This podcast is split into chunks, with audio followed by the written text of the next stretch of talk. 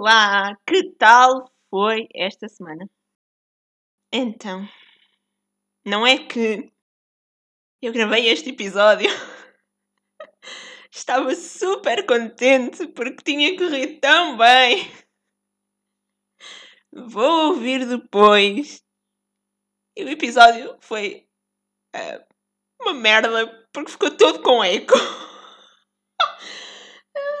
Rir para não chorar. Ai, socorro, socorro. Opa, sério isto some. Mas pronto. Isto são provas de que eu, eu realmente já não estou habituada a estas andanças. Bem, depois do episódio exaltado da semana passada, em que realmente se percebeu que este podcast existe para reclamar, este episódio vai ser o oposto. Para se perceber o porquê do nome crise de identidade. Basicamente é isso. Este fim de semana foi o primeiro em algum tempo em que não choveu ou esteve um frio do caraças e por isso consegui fazer caminhadas. Opa, as saudades que eu tinha da minha esta quanto eu. Não. As saudades que eu tinha de fazer caminhadas. A sério, eu não fazia caminhadas há tanto tempo que já estava a começar a esquecer-me do poder milagroso que elas têm. Elas não multiplicam pães, não transformam água em vinho, e ainda bem, honestamente, mas transmitem uma sensação de calma e de motivação que já me fazia falta. Vamos pôr as cartas todas na mesa. A sério, eu adoro esta expressão. Pronto. Bem. É, pronto. É, é, aquela coisa do ai, vamos pôr as cartas todas na mesa. What? A sério, o que é que isto quer dizer? Tipo... Ah. Mas pronto, vamos pôr as cartas todas na mesa. Eu não gosto de exercício físico. Eu nunca gostei de exercício físico as aulas de educação física eram o meu pior pesadelo, mesmo quando deixei de as fazer, elas continuaram a ser o meu pior pesadelo. Eu acho que toda a gente que foi vítima de bullying na escola tinha como maior pesadelo as aulas de educação física. Devem ser muito poucos aqueles que foram vítimas de bullying e não tinham como pesadelo as aulas de educação física. Eu acho que é um problema das aulas de educação física em si ou melhor, da disciplina de educação física em si, porque.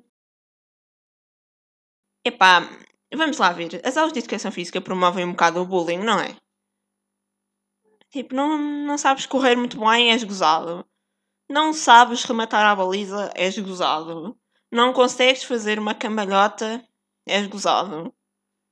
Eu acho que alguns professores até promovem o gozo se calhar não, não diretamente do género, olha aquele ali, és mesmo.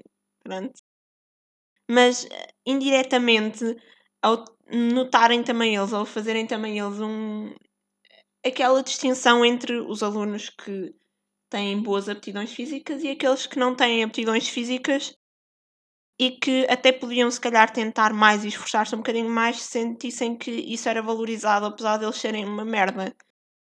E, epá, olha, eu honestamente as aulas de educação física eram horríveis, eu odiava. Eu tive a minha nota mais alta à educação física foi um 4 no sexto ano. Pronto, as notas são de 0 a 0, não, de 1 a 5.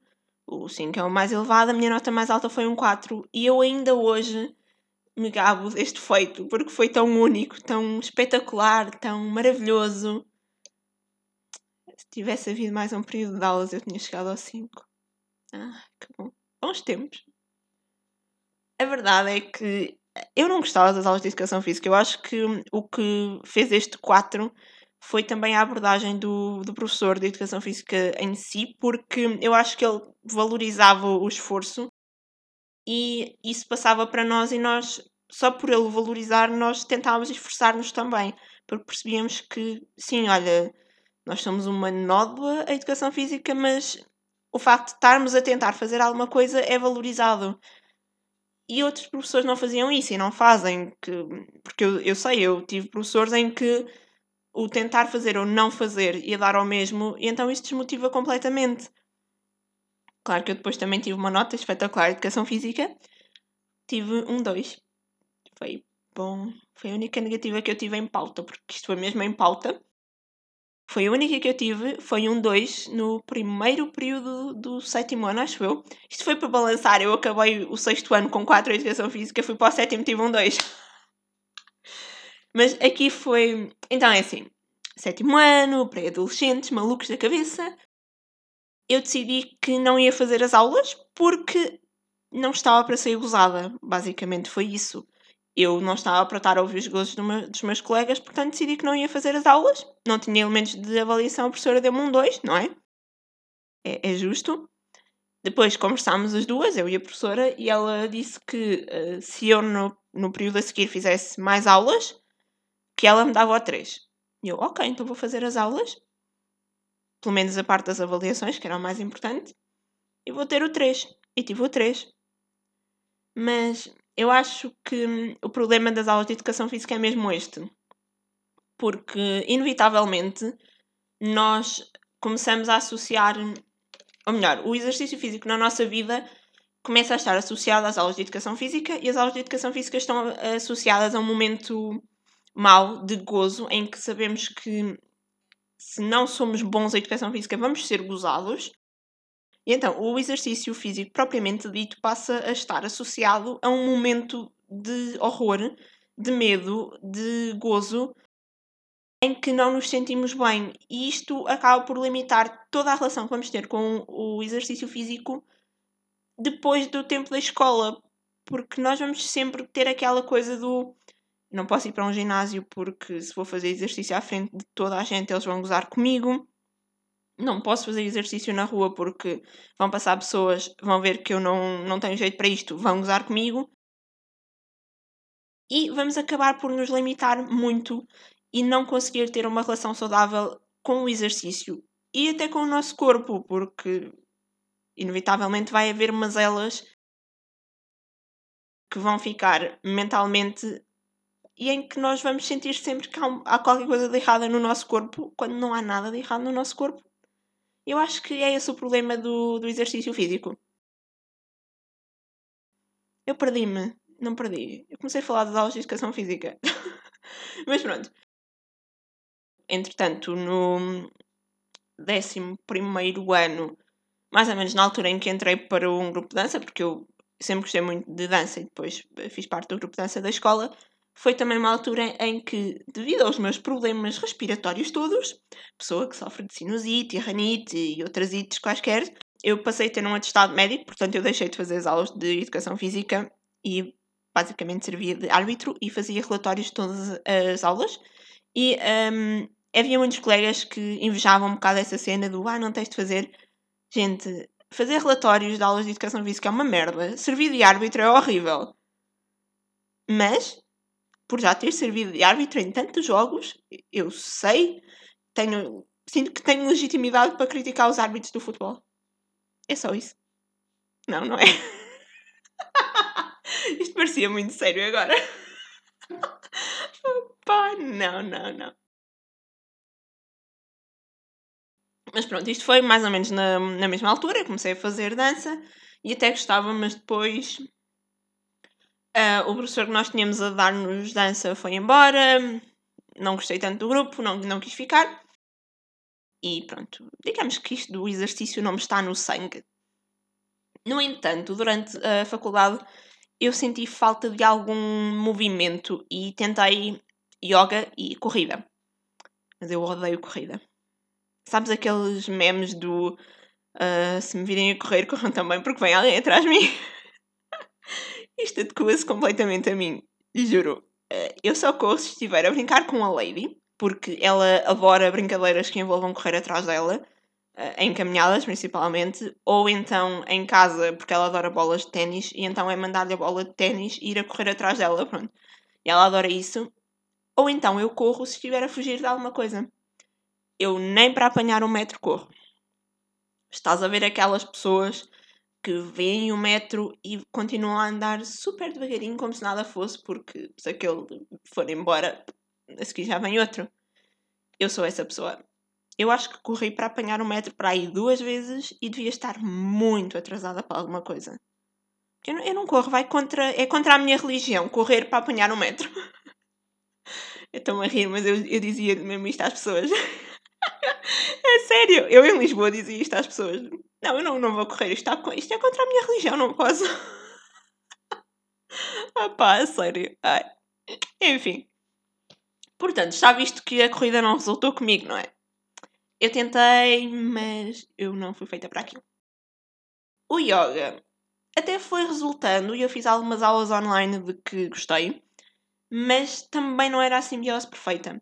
Eu, na altura, eu pedi à Joana Santos que me ajudasse, porque ela já fazia yoga e que me desse algumas dicas, algumas sugestões de aulas que eu pudesse fazer online de forma gratuita. E ela mandou-me alguns vídeos e eu ainda fiz várias dessas aulas e gostei, mas não era bem a mesma coisa. A Joana, uh, hoje em dia, ela tem um projeto que podem encontrar. Uh, onde é que é? Que podes ver no Instagram em Kids Go Zen. Um, ela faz yoga para crianças e eu acho que é, é muito giro. É um projeto muito fixe. Se tiveres crianças ou conheces quem tenha crianças ou qualquer coisa, é mesmo é uma coisa gira. E ela ajudou muito nessa parte de conhecer um bocadinho mais de yoga e tentar algumas aulas mais simples, mas realmente o yoga também não foi não foi uma aposta muito ganha da minha parte. Portanto, eu fiquei sem exercício além das danças habituais pela casa. Depois, quando adotámos a Lady, está aqui um bom tema para outro episódio. Eu vou falar disto no outro episódio. Ok, quando adotámos a Lady, no final de 2018, percebemos que ela estava habituada a fazer tudo fora do terreno de casa. Ou seja, eh, ela fazia os xixis e os cocozinhos dela fora. Ela agora, entretanto, já se habituou um bocadinho mais a fazer coisas aqui no, no quintalzinho, mas um, ela continua a preferir ir à rua. E então ela é uma cadela de ir à rua com trela. E a partir daí as caminhadas começaram a ser recorrentes por, por estes lados, não é? No início gostava, porque não havia hábito, acho que, acho que é normal, não é? Não estás habituado, o corpo recente-se, queixa-se um bocadinho. Rapidamente começou a gostar mais o ato de não as fazer do que de as fazer. Depois, no, no ano passado, no início do confinamento, eh, vamos lá ver.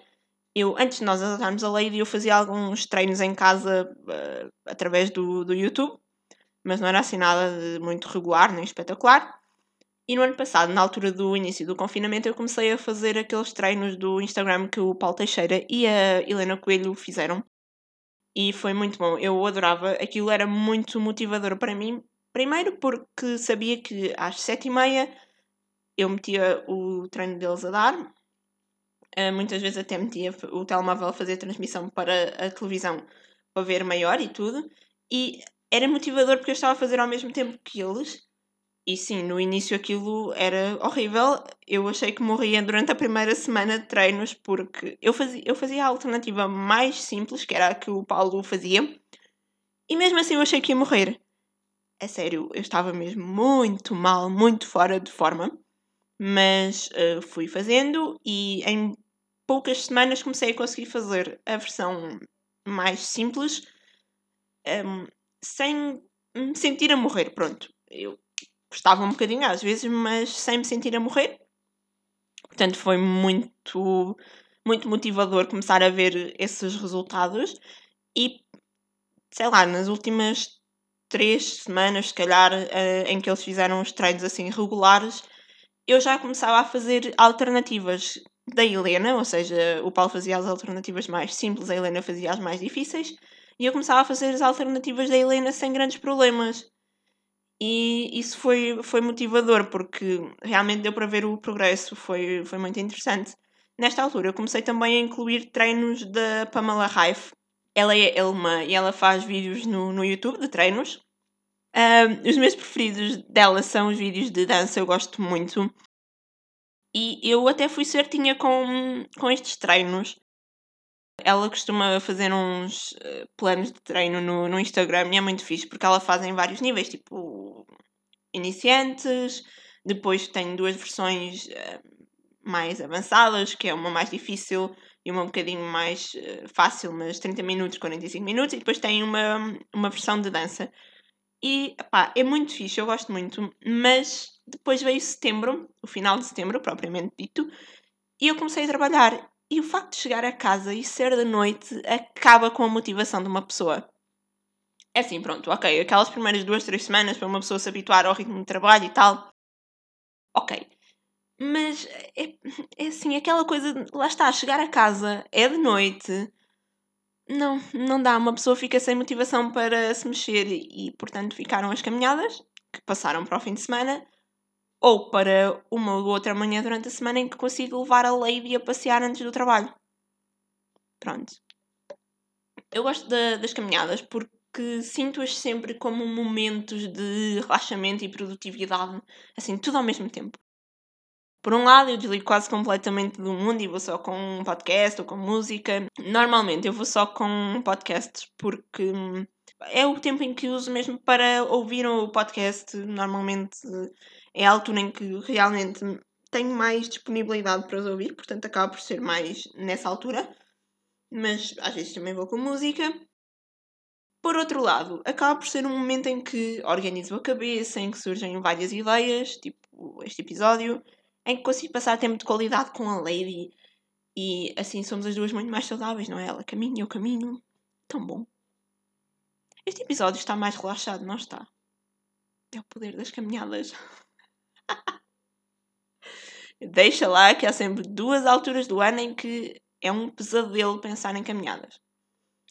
Em primeiro lugar, na época em que chove muito, porque qualquer caminhada implica um banho ao mesmo tempo. E quem tem cães percebe a dor que é ter de sair de casa quando está a chover o Oceano Pacífico em cima de nós. Ah, pois é. Ainda por cima, a Lady não gosta de capas. Eu tentei, eu tentei arranjar uma capinha para a chuva, mas ela não quer. A sério. Porquê? Gostava de muito uma capinha para a chuva para não se molhar tanto. Mas pronto, ela não quer. Em segundo lugar, há outra época difícil e também tenebrosa para quem tem cães, que é a época da lagarta do pinheiro. Ainda por cima, eu vivo numa zona onde todos os caminhos têm pinheiros. Eu juro, todos os caminhos têm pinheiros. Porra, é que não podiam ter arranjado outra árvore, não é? A sério, que falta de originalidade, só pinheiros. Ah. não dá para dar uma caminhada de jeito nessa altura porque todos os caminhos têm pinheiros, portanto têm lagartas. E o problema das lagartas é que, assim, há algumas pessoas que também são, são alérgicas, não é? Uh, sentem logo a pele com borbulhinhas e não sei o quê, mesmo sem contactarem diretamente com a lagarta, só de estar ali naquele espaço. Mas elas para os cães são altamente tóxicas e nós no ano passado tivemos um, um susto desses com a Lady Portanto, lesson learned, e quando chegar a época das lagartas, lá vamos nós darem malucas com a falta de opções para caminhar. É, é, o, é o normal, é o habitual, todos os anos, pronto. Mas, fora isto, eu juro que as, as caminhadas são a minha atividade física preferida, além do dançar em casa e fazer concertos. Eh, pronto. Essa parte, se calhar, deixamos de lado, não é? Não, não é preciso vocês verem terem uma imagem mental dos concertos que eu faço em casa. Só podem agradecer o facto de não serem meus vizinhos, acho que é só isso. Mas pronto, ficamos assim, não é? Pronto, para o episódio de hoje é tudo, acho eu. Acho que não tem mais nada a dizer. A música que deu início ao episódio é a Love Story Taylor's Version. E eu estou tão entusiasmada com as regravações que ela vai fazer tão entusiasmada. A sério, eu não posso esperar. Pá, estou mesmo. Oh meu Deus, para, podes vir.